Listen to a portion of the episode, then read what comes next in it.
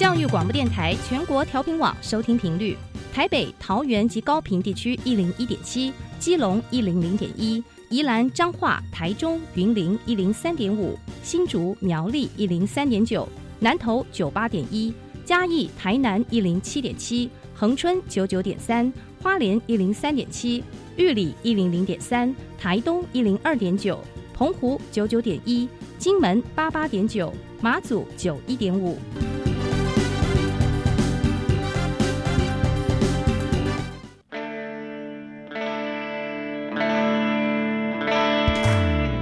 时时有惊喜，生活处处是学习。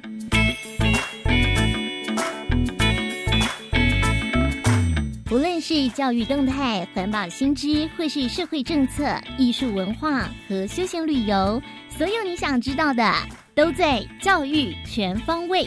每周日上午十点零五分到十一点，邀请您与我们一同打开学习新视野。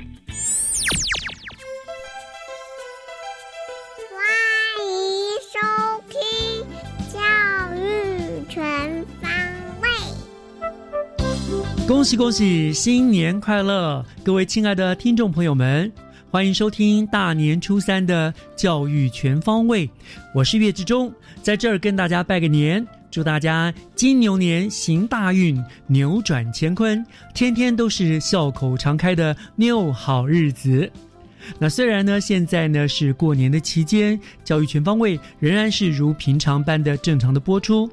但是在学习城市万花筒的单元呢，我们会以新北市的青春山海线作为主题，或许能够给您在春节假期走春旅游做一个参考。所以呢，请千万不要错过了今天节目下半段的万花筒单元。不过节目的一开始，首先让我们进入学习加油站。学习加油站，掌握资讯，学习价值。学习加油站今天为大家邀请到了获得了一百零九学年度全国语文竞赛国语朗读社会组特优的池建增同学，我们要请他呢来跟大家分享一下他参与朗读的一些经验，还有比赛的一些呃心得，跟大家做一个分享哦。那建增同学已经在我们的现场了，建增你好，你好，各位听众朋友大家好，我叫池建增，嗯，建增您现在就读哪里？我在辅仁大学的新闻传播系，辅仁大学新闻传播系，好好，我知道你曾经在高二、高三的时候都参加过全国语文竞赛高中组的比赛嘛？哈，那呃，但是什么原因让你上了大学之后还会想再次来参加朗读比赛呢？我觉得最简单的就是就喜欢朗读嘛，所以就是不断的挑战。那因为之前高中的时候参加的是古文组的比赛，没错。那现在到大学是白话文。然后加上以前的老师的鼓励，所以就决定再来挑战看看。是好，那高中时候你读的是古文嘛？好，我们也知道你也有得到了是第几名？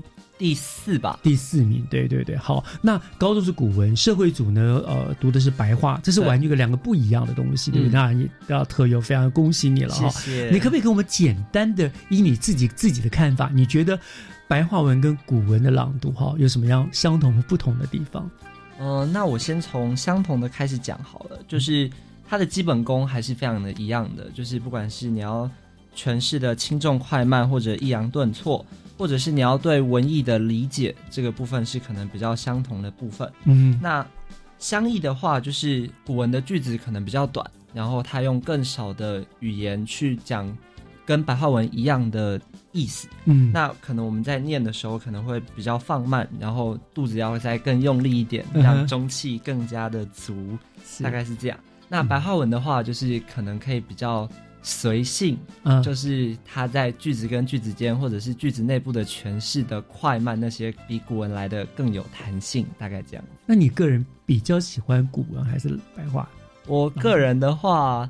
还是比较喜欢古文的，因为比较有味道，是不是？对，那个韵味的感觉，没错，就是有那个韵味的。是，我想要跟听众朋友稍微解释一下，很多人不晓得的朗读到底，他们的以为大概是读书，其实那是不太一样的。朗读其实是种美读哦，它就是要呃，也忠于原著的，呃，给你一篇文章，你就要呃忠于原著的将这个文章诠释出来，不仅是念出来，你还要把作者的文章的情意呀都表达出来，就靠我们的声音来传达出来嘛，对不对？哈，待会我们会一起见证过我们做。做一个示范了，好朗读好。不过我想，现在因为你呃高中你参加了两次古文的比赛，那加上这一次社会主啊第三第三次，你有三次的集训的经验了，好好。那呃跟大家分享一下，好，这个朗读在练习的时候，呃有什么特别注意的地方？呃，什么地方是特别呃然后会呃要加强的，或者是别人会特别在意的地方？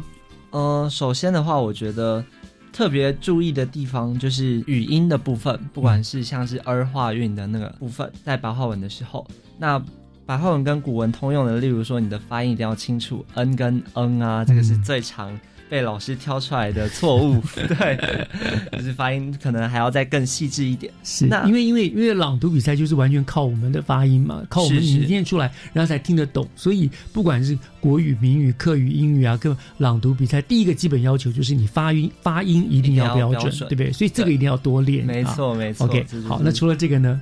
除了这个话，特别加强的部分，我觉得，因为我是先比了古文，才进到了白话文，所以特别这次特别老师注重的地方是在于我的节奏，嗯，就是不要受到古文的影响，白话文该有的速度还有那样的一个腔调要提起来。是是是，因为古文基本上我们为了让它大家能够听得懂，速度稍微是会比较慢一点的，因为嗯它可能一些一个句子当中的断句要让大家解释那个意思，所以速度会比较慢。可是白话文相对的话，它是比较有比较生活、比较口语的，生活，所以这个要嗯调试的，对不对？对对对，这个要调试。对，我跟你讲，很多人都是这样子，参加古文后来参加白话，你听他的读白话文，就像在读古文一样，这样子，非常的这个呃正经八百的哈，就反正变得很不自然了。是，所以你来集训的时候，就是先要对，一开始是先帮我处理这个古文的语速的部分，嗯，然后适应白话文的节奏，这样。是是是是好，嗯那所以这个上还是还有没有？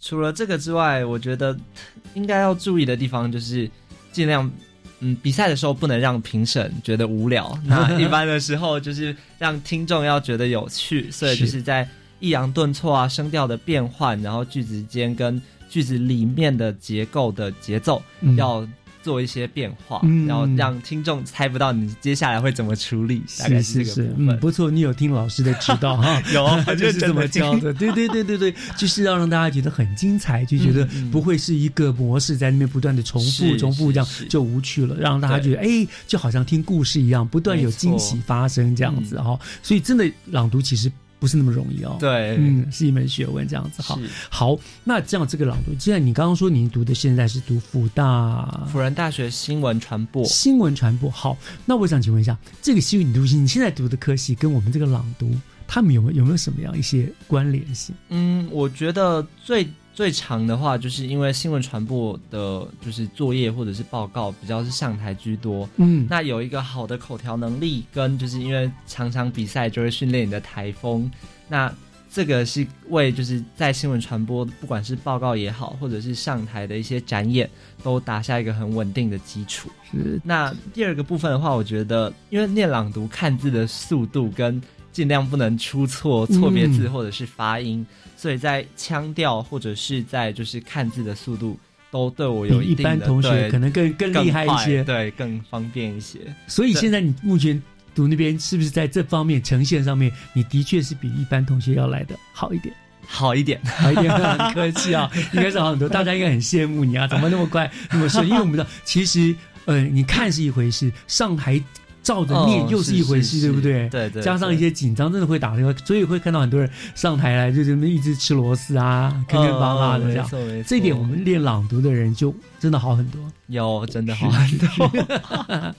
好，所以说，呃，当初选择朗练习朗读，对你跟你后来选择这个戏其实是有关联的。对，就是在朗读的时候是有看到，就是觉得哎。诶这样子的一个台风的展现，那后来选传播当然是有其他科系的考量，嗯但是后来会进传播，有一大部分的原因也是因为有这样朗读的一个尝试跟磨练。是，所以将来也会希望就是真的能够做上主播台之类的哦。这个部分还 还在考虑，不过嗯比较向往主持人的那方面。哦，OK，也一样都是这样，就反正对朗读对帮助很大。因为我们有我知道有许多的朗读的选手后来都做了记者、主播台啊，学姐或者是最近的一些伙伴，所以我想对你的帮学习还是有很大的帮助的。我想是的，呃，还蛮不错的哈，这个是多多了一技之长了，比别人更走了更更更早走一步这样子，这样子。好，讲了那么多呢，我想今天来这边当然还有一个重要的事情，就是我们要听听你既然得到今年的特优，我们来听听看什么样子的朗读哦会得到评审的青睐而得到特优，好不好？我们来欣赏一段见证我们的。你今天要读哪一篇文章？我要读的是张秀亚的《水之梅》。好，那我们就来欣赏你的其中的片段的我朗读。我想，如果将我的生活图画展开，会发现一道河，一片湖，一泓幽潭，同一道清溪。这些反映出我生活的一部分，且包括了我一些生命故事的片段。那一道河，静静的。自我童年的村前流过，小河的岸边就是打麦场，像是大地向天空展现诗业的一部分，那么美好，那么平整。上面在收获的季节点缀着金黄的麦穗，拖着十年的马儿，谨记那悦耳的铃声。就像那小河的水流一般的清亮。童年的我，常常是和老庸妇来到水边看大麦的，而我那时童稚的心灵，却被那条妩媚的小河吸引住了。水边是那样的清亮。将澄蓝的天同上面偶尔飘过的碎云都踏印了下来，尤其是水边的蓼花生得那么丛密，为河水加了一道名副其实的花边。偶然，那一座古老的砖砌的弯弯的桥上。有个衣袖飘举到村前做法事的挽着白发的道士走过，使我想到家中前厅挂的那幅古色古香的横幅。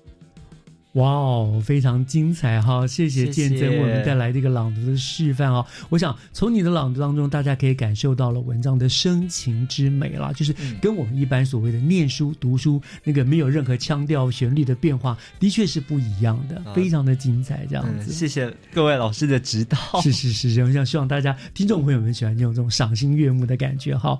那好，我想最后一个问题想请教见证的，就是或许我们的听众朋友们里面有一些呢对朗读也有些兴趣。去，甚至可能有些同学，呃，有些老师，他也想要来参加这个朗读比赛哈。那你是不是可以给这些想要参加朗读比赛的同学们，或者是呃选手们一些建议呢？好，那我觉得就是还在犹豫的，就给自己一个参加比赛尝试的机会，就赶快来参加吧。嗯，那我觉得就是得名与否没有那么的重要，那主要就是要去享受练习这样子的一个过程，一定会有很多的收获。那在练习的时候，如果是学生的部分呢，有老师指导，一定要好好的做笔记，这样子在练的时候才知道哪些部分是像刚刚有讲的要注意的部分，也可以录自己的声音，就是在朗读的时候录音回去听，就会发现其实很多地方你觉得自己已经做了。但从录音就是听众的角度，其实哎没有那么的完全，对，根本不够这样。因为我们常常在读的时候，其实是听不到自己在念什么东西的，对不对？透过了录音，你回回馈，哎，听过来才知道，哦，原来我刚才以为我已经在做了，其实是不够的。对，其实是不够的哦。所以这就是给给那个想要参加的同学或者是老师们。一个建议，这样。嗯，好，我们今天也非常谢谢啊，辅仁大学池建真同学啊，今天跟我们来分享了他对于啊朗读学习的一个心得，也为我们做了很棒的一个朗读的示范，很精彩。那我们要再次谢谢你来到我们节目当中。谢谢。那今天是大年初三，我在这边也祝你新年快乐喽！新年快乐，新年快乐！好，拜拜。接下来请听娃娃看天下。听小朋友分享校园里的事，欢迎收听《娃娃看天下》。各位听众，大家好，欢迎收听《娃娃看天下》。我是新北市东山国小陈和琪，我是古玉红，我是张义成。今天我们要和大家分享的主题是手脚并用，我们让天文馆动起来了。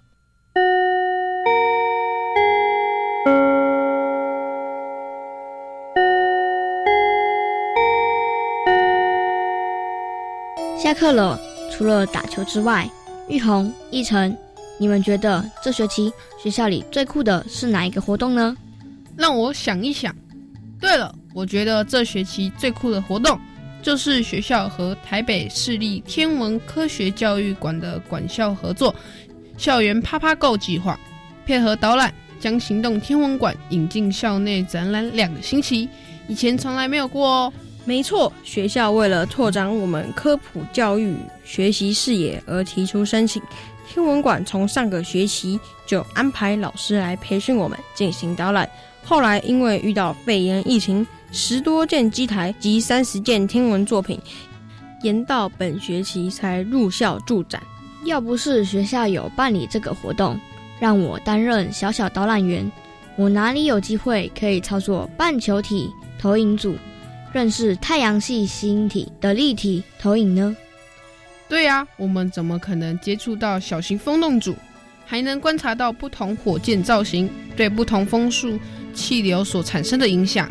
还有认识 3D 影像技术的原理，以及火星漫游车的构造，让天文馆走进学校里头，好处还真不少啊！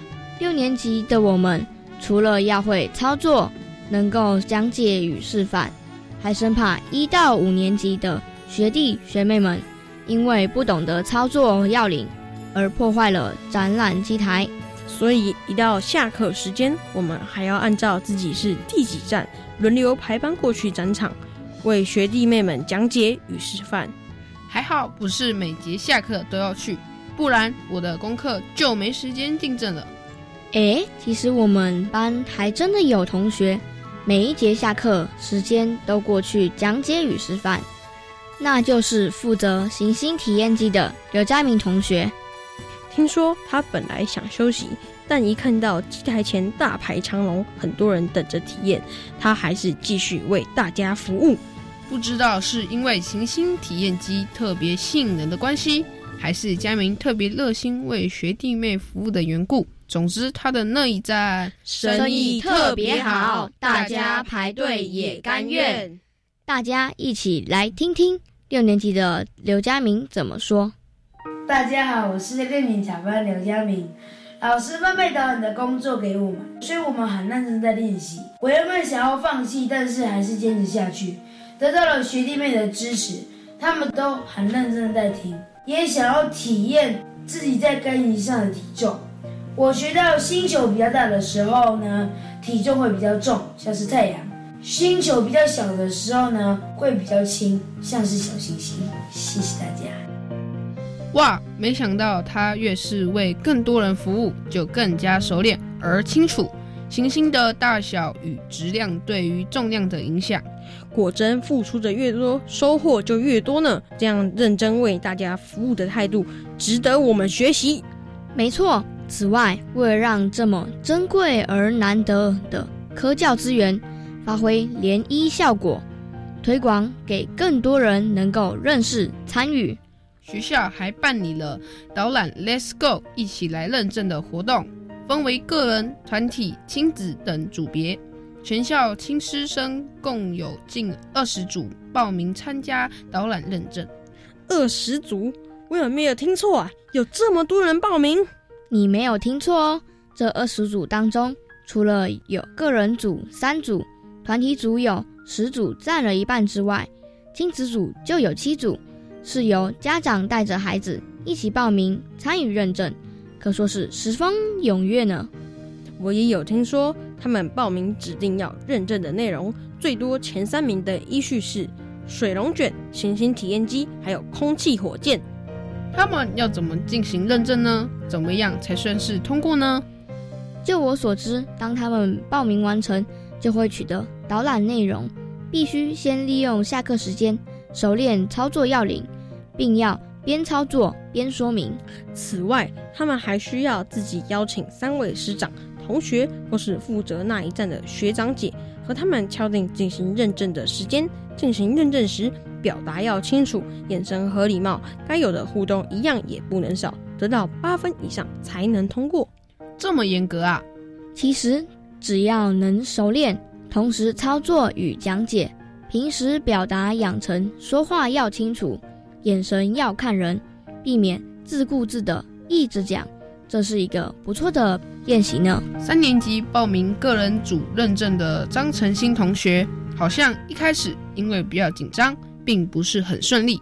后来他没有放弃，反而继续努力，也顺利通过了。他说：“我选水龙卷这一关的原因，是因为我觉得水龙卷的模拟机台，它制造水龙卷的原理，我想要知道。”而且解说的时候需要跟观众解说，所以我才会选水龙卷。然后参加本次活动，就是因为我觉得我还可以学更多新东西。本次活动也可以让我学到一些天文现象的知识。我觉得这次活动让我觉得很开心。由此可见，一时遇到困难，只要不放弃，并且继续努力，还是有成功的可能。真的。我们再来看看亲子组。亲子组的报名比较多，是来自中低年级。有了家长的支持与协助，学弟学妹们好像心中比较踏实，通过的机会也有明显增加呢。我们就有看到其中一组是在小学弟的努力以及妈妈的陪伴与穿插介绍中，由爸爸使用手机为他们记录了这段既温馨又珍贵的过程。另外还有一组是由一年级李文浩同学和。文浩妈妈组成，也是顺利通过了水龙卷这一站的认证。文浩妈妈说：“这次啊，和孩子一起报名行动天文馆的导览认证活动，其实过程我觉得相当的惊喜耶。”因为我的小孩呢，原本就对天文科学非常的有兴趣，所以这一次啊，我就跟着他一起吸收了好多原本我都不知道的天文知识。更让我惊喜的就是说，非常意外，即便小朋友只有小学一年级而已，可是他们的潜力非常无穷哎，竟然可以挑战这样的一个导览的活动。而且我也觉得很幸福哦，在东山国小就读，竟然学校会争取到这么棒的活动，让我们的孩子呢，就算只有在校园里面，却就能够这个畅游宇宙。吸收到这么多的天文知识，真的很感谢。听完文浩妈妈的分享，我发现不光是我们六年级能够担任导览，只要对事物有好奇心而想要多学习，就连低年级的学弟妹们也是潜力十足的。没错，千万别小看自己。经过为师长们以及全校各班的团体导览，还有下课示范解说后。身经百战的我们，观众年龄层也继续降低到幼儿园大班。学校本着资源共享的理念，在展期结束前，也邀请了在第三所幼儿园将近六十位大班小朋友来到东山国小参观行动天文馆特展。那一天，我们同时也对社区开放，我就看到了现在就读别学校的同学和他的家长。在放学后一起回来参观。这位家长对于我们导览讲解表示肯定。他认为担任导览员的过程能够帮助我们表达以及组织能力获得提升，真的是非常有意义的活动。另外，当天带队来参观的幼儿园师长们，在小朋友们专注听取导览的同时，也在便利贴留言，很肯定我们的表现哦。别再往自己脸上贴金了。古人说：“学无止境，学海无涯。”我们还要继续努力，因为未来十二年国教的学习之路还在前面等着我们呢。感谢本校郭怡君老师、尤胜雄老师，还有杨家卫导师在课程中给予大家的教导和鼓励，也感谢台北市天文馆推广组林奇峰老师，以及新北市立林国小李怡佩老师。更重要的是，我们也期待各位听众和我们一起手脚并用，让天文馆动起来。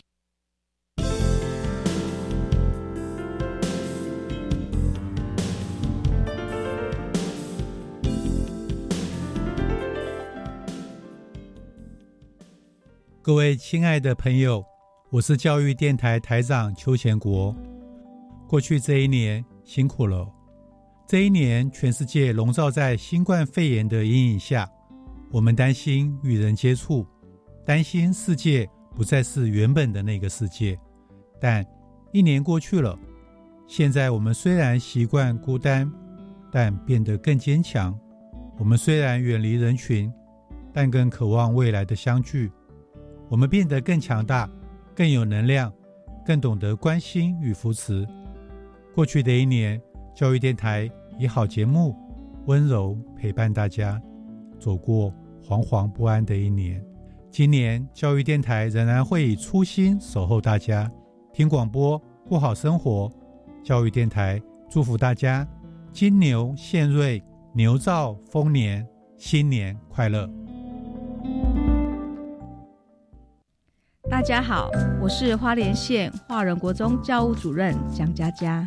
校定课程的规划可以发掘孩子的优势能力，由教师凝聚共识，以学生为学习中心，透过教师共备社群，共同建构学校的校定课程。老师尽管放下忧虑，只要做一点改变，课堂的风景就会不一样喽。教育电台让您深入了解新课纲。合唱团，您现在收听的是教育广播电台。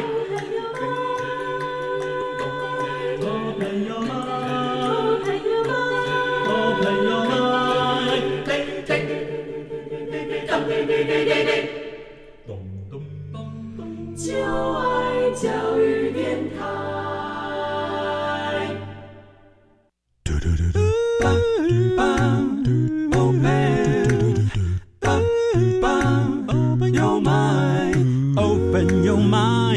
就爱教育电台。嘟嘟嘟嘟咻比嘟爆打开您的幸福生活新视野，请听《学习城市万花筒》。您正在收听的节目是教育广播电台《教育全方位》，我是岳志忠。节目的后半段进行的单元是学习城市万花筒。那么我们今天呢是大年初三哦，我想很多朋友们都可能会在今天到外面去走走看看。那么万花筒今天呢，我们就不跟大家聊严肃的政策，我们也轻松应景一下，为大家来推荐一条新北市走春出游的美丽路线——青春山海线，以及它沿线。顺路可以带的特色伴手礼哦。那很高兴呢，来为我们做介绍的是新北市政府经济发展局的黄碧玉黄副局长。副局长您好，是叶老师好，还有各位听众，大家新年快乐。是副局长新年快乐，新年快乐，新年快乐。是好，呃，副局长今天要跟我们介绍这个青春山海线的特色伴手礼嘛？哈，不过呃，是不是请副局长先给我们听众朋友们再介绍？因为虽然这个我们新北市推动的很，呃，这一年推动的热热闹闹的哈，可是我想可能有些听众朋友还是不了解，所以是不是请副局长先跟大家简单介绍一下，到底什么是青春山海线？好，是因为我们知道新北有很好的一个海岸线跟。呃，非常好的一个风景。那其实我们全线有一百四十五公里这么长的海岸线。嗯那除了这中间的风光景色啊，其实我们都一直觉得说，呃，应该怎样去思考，帮他做一个更好的一个推广。那因为以前在针对这些的旅游景点，我们其实都没有一些品牌化，所以在今年度，呃，市长也一直希望说，把这个地方做一个品牌化的一个。呃，就是旅游的品牌，所以我们在今年就是呃集中了很多的呃就是政府的资源，然后我们将台二线这个范围从巴黎呀、淡水、三芝，然后一直到石门、金山、万里、瑞芳、贡寮这么长的海岸线，那我们就规划成一个。呃，绿能观光的一个旅游的品牌，那我们的品牌名称就叫做青春山海线。所以这个地方就是比较特别的，我们感觉说这个地方就是一个青春洋溢的地方，所以我们举这个地呃青春山海线也是希望大家在这边旅游是用比较低碳的方式来这边旅游。那我们也全新去设计一个呃公那个视觉的标志。那我们希望透过这样的品牌的概念。就我们把这个旅游的价值跟质感都能够提升，那希望给我们来新北旅游的人能够有一个很轻松休闲的一个全新的感受。是，那在这个地方，其实我们就是刚刚说有结合了各局的专业，所以我们不管是在活动啊，还有产品啊，当地的一些沿线的农渔产品跟生态环境，其实我们都有做一些整合。那我们也跟旅宿啊、文创跟伴手礼的业者做一个跨局处的一个辅导。那我们主主要的原因就是希望能够带动地方的一些特色的发展。那我们也提升一些品质。最重要的是带动地方的经济，这样子。师傅师傅很用心哦，就是很为民生呃，他很着想，就是努力的促使那个我们新北市的一些不管农民渔民啊，他们都能够有更大的商机。这一点真的很珍贵。包括什么像万里蟹啊之类的，都是推出了很有名的品牌，对不对？那您刚刚讲的就是上海线，我们简单的来说，就是以前我们所认知的北海岸跟东北角，你把它是串联起来了，对不对？那。真的是每个地方都有它的特色，像巴黎什么十三行啦、左岸啦，然后淡水渔人码头啦、国际博物馆啦、三只潜水湾什么之类之类的，金山老街啊、万里什么有野柳，对不对？然后什么瑞芳的九份镇，所以其实原先每个地方都已经各有特色了。所以你们这一次的工作就是把它给它串联起来，然后定成一个架构，呃，建构成一个特有的品牌。让人家一听到就知道是这一条线，是不是大概是这个意思？对，就是这个意思。嗯，就像这样，就像。当初行销万里蟹一样嘛，对不对？就是哎，让大家就知道讲万里蟹就知道啊，那边这样子。在新北。对对对对对，哇，很棒这样。那我们知道这个青春山海线，它的沿线真的就是有山有水有秘境哦，是一条非常非常美的一条路线了。好，大家都百去不腻哦。那呃，现在大家也不能出国，可是如果很多人会跑到花莲台东去玩，可是如果没有时间去花东的话，其实青春山海线这条线是完全不输他们的，对不对？嗯，完全不输这条线，所以就。留在新北吧，走这个青春山海线，你绝对是值回票价的哈。好，那回过头来，刚刚呃副副座您就提到了这个伴手礼用在地的食材去制作而成的哈。我想这个是应该是比较又更特别的了，就是除了让大家来玩之外，还有伴手礼。那刚好现在过年期间，可能大家互相拜访也会希望带一些伴手礼吧。那是不是这个部分可以给我们做个介绍？是我们可以知道，其实我们。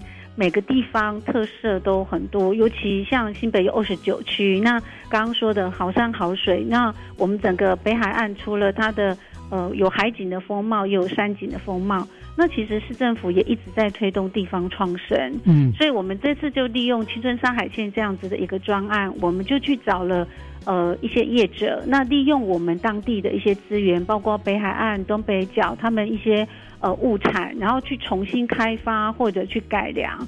那我们主要的呃，就目标就希望说，至少一个行政区能够推一个呃特色的一个伴手礼。嗯，我们就有点像类似，比如说我们去北海道，那就会想到白色恋人。那我们就有 希望每个区域都有一个代表性的产品。是是是。在这开发过程，我们其实也很感激，就是业者都一直不断跟市政府这样合作。那我们就去找了一些专家学者，就是不管是他们的口味啊、包装啊，还有食材这个部分，我们都会进行这样的一个辅导。嗯，那最重要，我们还特地找了米其林的主厨来协助做一些口味的调整，就让它的口味是更符合消费者的需求。嗯，所以我们这样子呃，总共有八区，其实我们今年开发了，呃，应该说去年开发了有十一款的产品。那我就跟各位再简单说明一下，我们从，呃，就是。从巴黎开始好了。我们巴黎其实我们是做了一个布拉提的爆米花，因为布拉提的爆米花在地叶子，因为其实淡水那边有淡水巴黎海岸，其实有很多的布拉提。那其实那个叶子就利用这个口味，然后去想到跟怎么去跟地方连接，所以我们就做了一个呃布拉提的爆米花。那当然 特别的口味的感觉，对，还蛮特别。那淡水的部分呢？呃，淡水其实我们呃有想到一个还蛮知名度的一个海边走走的一个品牌。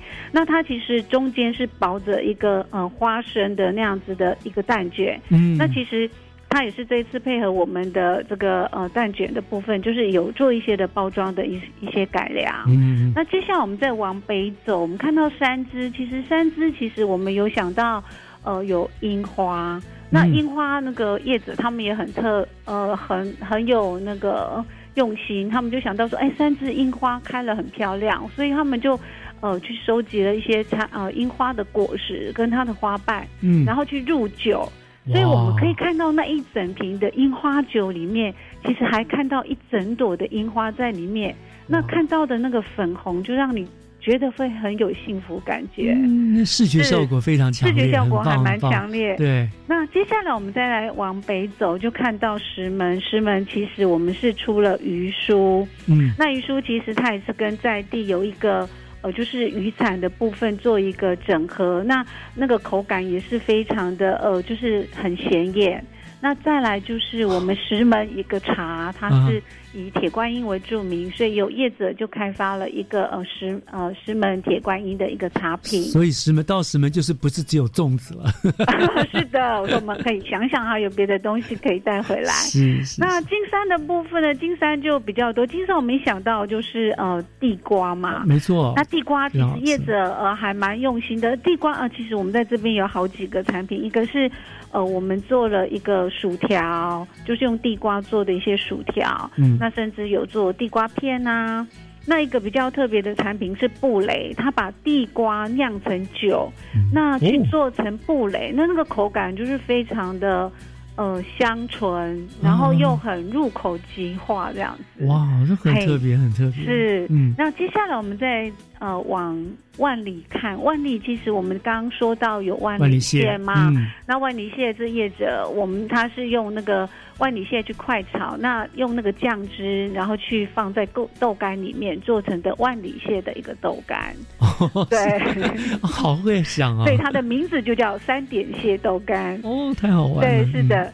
那我们到瑞芳，瑞芳其实瑞芳跟贡寮比较有一些海产，所以在那个瑞芳部分，叶子它就是利用那个龙虾，那龙虾的口味部分去入到那个饼干里面。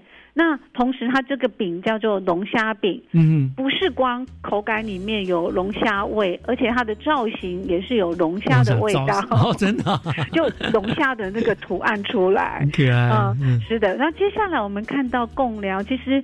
那贡寮的部分，大家就是也是海鲜嘛，所以我们的叶子他就用呃海鲜的部分去整合起来，然后就入到那个米米饼里面，那做出来的米饼就是呃非常的清爽，然后又有海鲜的味道。哇！对，所以我们可以看到说，其实呃我们这些业者都非常的有心。那其实我们的专家学者除了刚刚说的，我们会找那种五星级的主厨来做一些指导。那最重要的是，我们希望在包包包装上面能够有一个整体的效果，所以我们就请了呃中华平面的包装设计协会来帮忙设计，所以我们整体的感觉就是，不管是产品本身它的呃品质是非常的优质，那同时我们呈现出来的也会有一整个青春上海线系列的那种包装的组合，所以。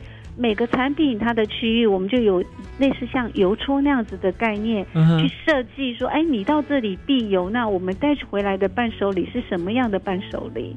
好有意思哦，这样子。所以以后去青春山海线，这样不只是玩，还可以收集各地的这个特产哈，非常有特色的哈，就然后送人啊，送人或者自用两相宜这样。不过这个真的是一个很棒的，我想是个一个业界跟我们新北市府结合的一个双赢的一个一个表现哦。你看业界他们很努力的去呃去研发制造最新的一些特色的产品，跳脱以前我们对于地方旧的，譬如淡水就鱼丸啦什么之类，他才开发新的产品，然后呃市府这个地方努力的帮他们做行销，所以我双赢就是民间业者他们赚到了钱。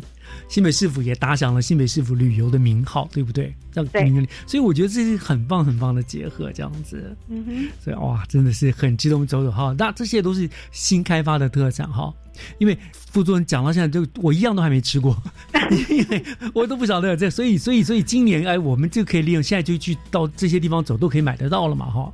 哦，是的，我们现在就是这一次我们开发产品，就特地跟我们的 Seven 合作，所以我们就希望是一个区域限定的感觉。好，我想希望说，啊哈，是不？我们先聊这个地方了。OK，好，先卖个关子。好，听众想要知道到底哪里买得到？等一下，因为我们先听一段音乐，音乐回来之后呢，我们再告诉听众朋友，对于这么特这么特别的这些伴手礼，我们去哪里买得到？好不好？好，好，我们稍后回来。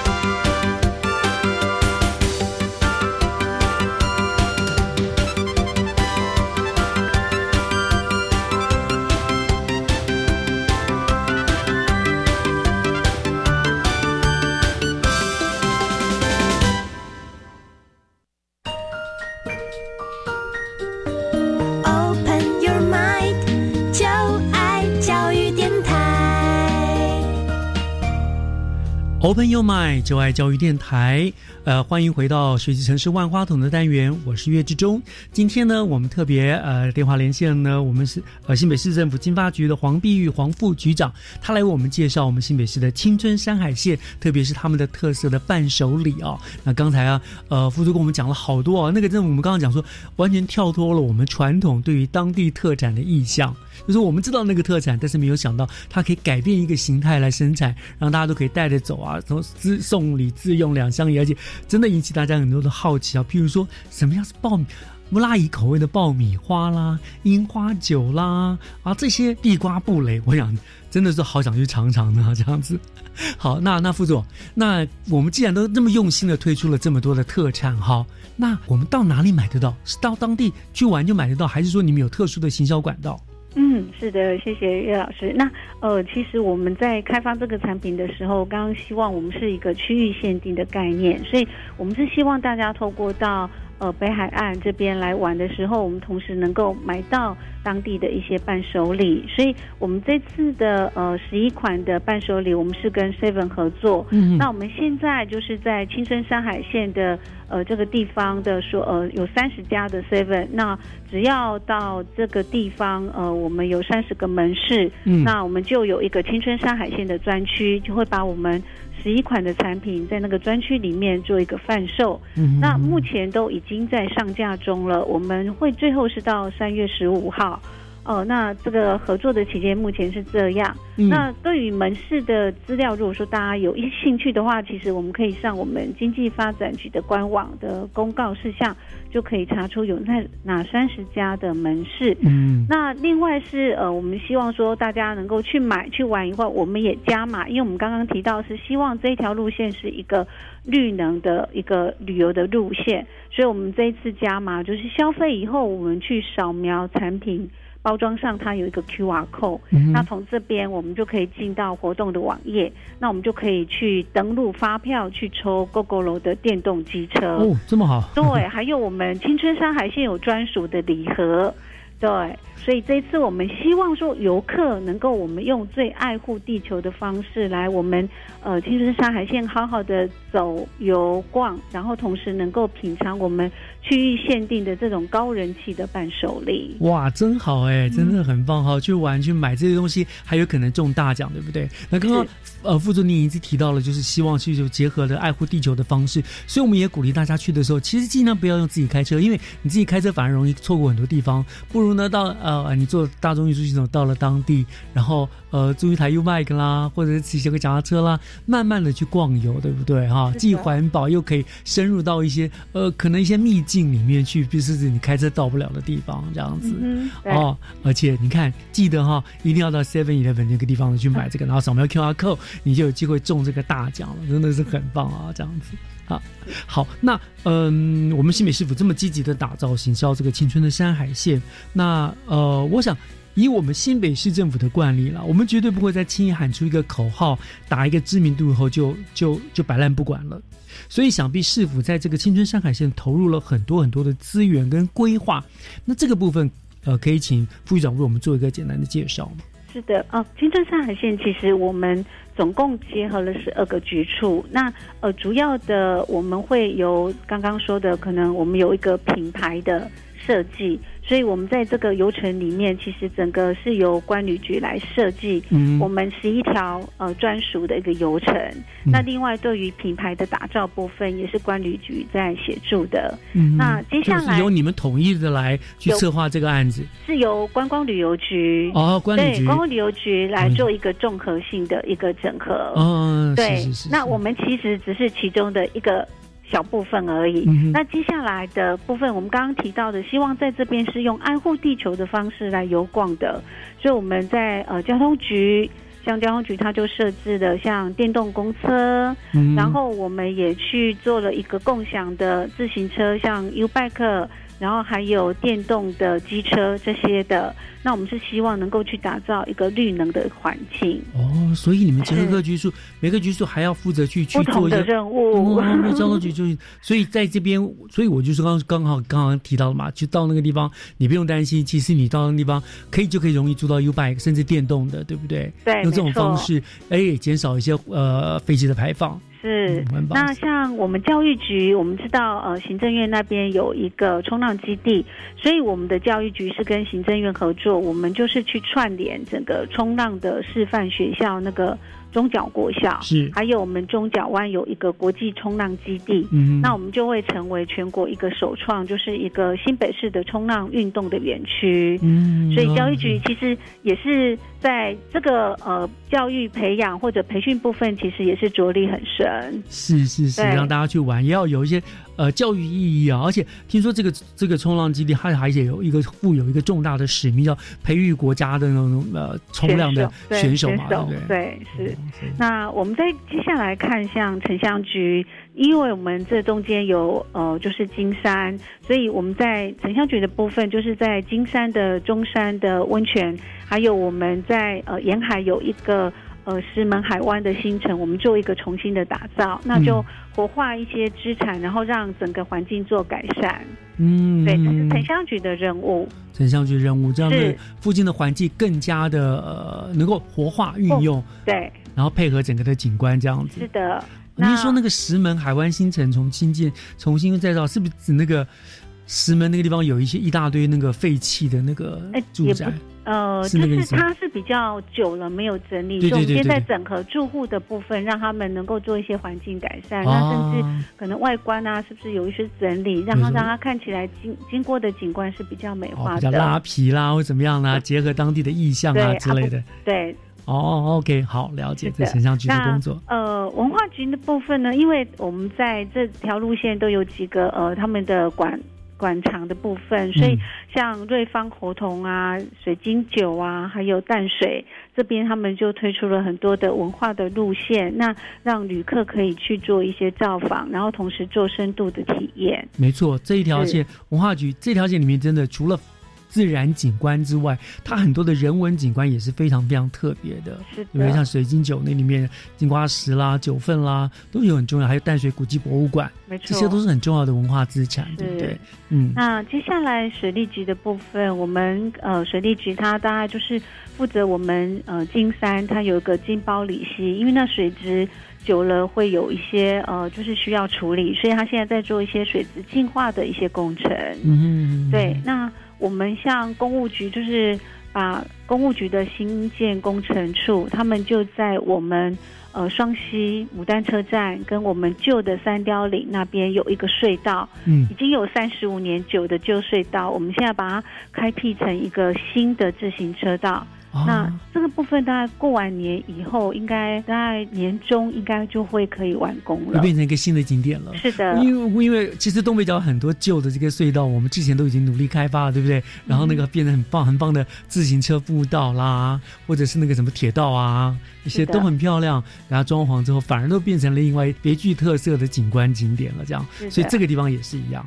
对，这个旧的隧道，它是这个地方也是很精彩。我们也期待下次完工以后，大家可以去骑自行车。那隧道里面也会弄得很漂亮。嗯，哦，好期待啊！这样，接下来我们再来聊一聊我们的农业局。农业局其实它也有很多的资源，他们呃除了有渔业处，还有景观处，所以我们在北海岸做了很多的渔港的转型。嗯，他们那边就有呃，其实就有九个渔港会进行这做转型。那去年也办了一整个系列的嗨渔港的计划跟活动，让民众更贴近，然后去。享受说，哎，不同的渔港有不同的风貌。嗯那另外景观的部分，他们就去结合了当地的一些呃，就是特色，然后去种植了呃，就是百合啊，或者是杜鹃花，那就可以让游客可以去有不同的呃美丽的风景。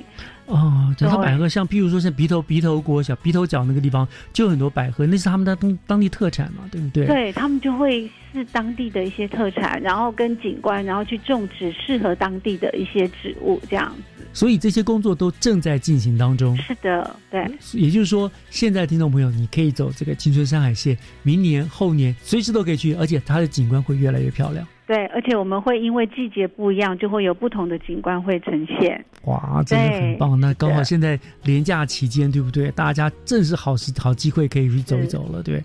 而且那个地方其实空旷，你开车去，哎，可能容易堵车。真的不如我们说，从这种大众捷运系统到某个地方之后，就换骑单车啊什么的，可能会玩起来更过瘾哦。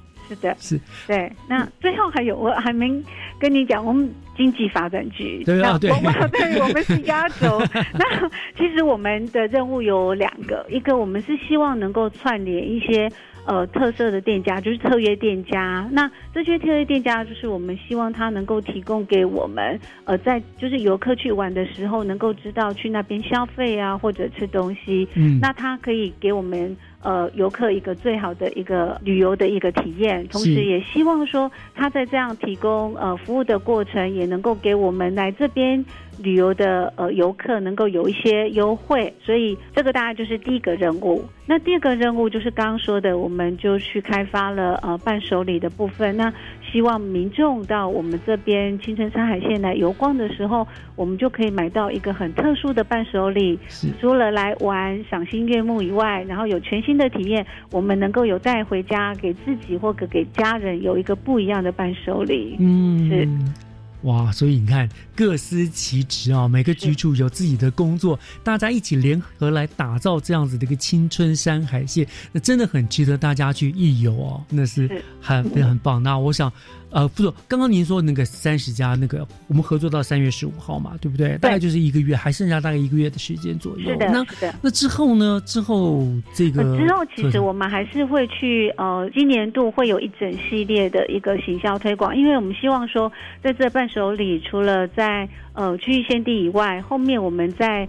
呃，会透过不同的行销，让更多的大众去知道，原来我们的青顺山海线有这么多的不一样又很特殊的一些礼物，可以让大家可以带回去当一个纪念，或者是能够去享受它当地的一些美食。真的，对，所以我们就期待一下，今年我们会呃不一样的方式来跟大家再做一些新的。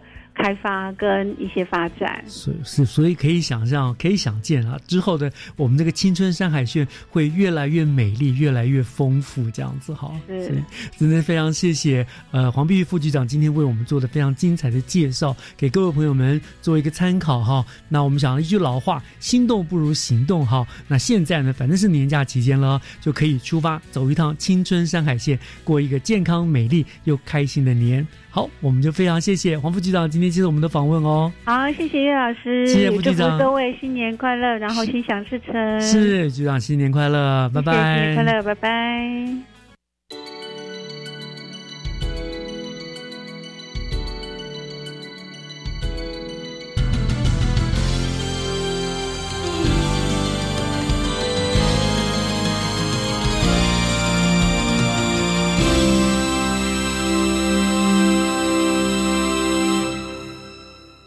感谢听众朋友们收听今天的教育全方位，我是岳志忠，再一次的祝贺大家新春愉快，扭转乾坤行大运。我们下个礼拜天见喽，拜拜。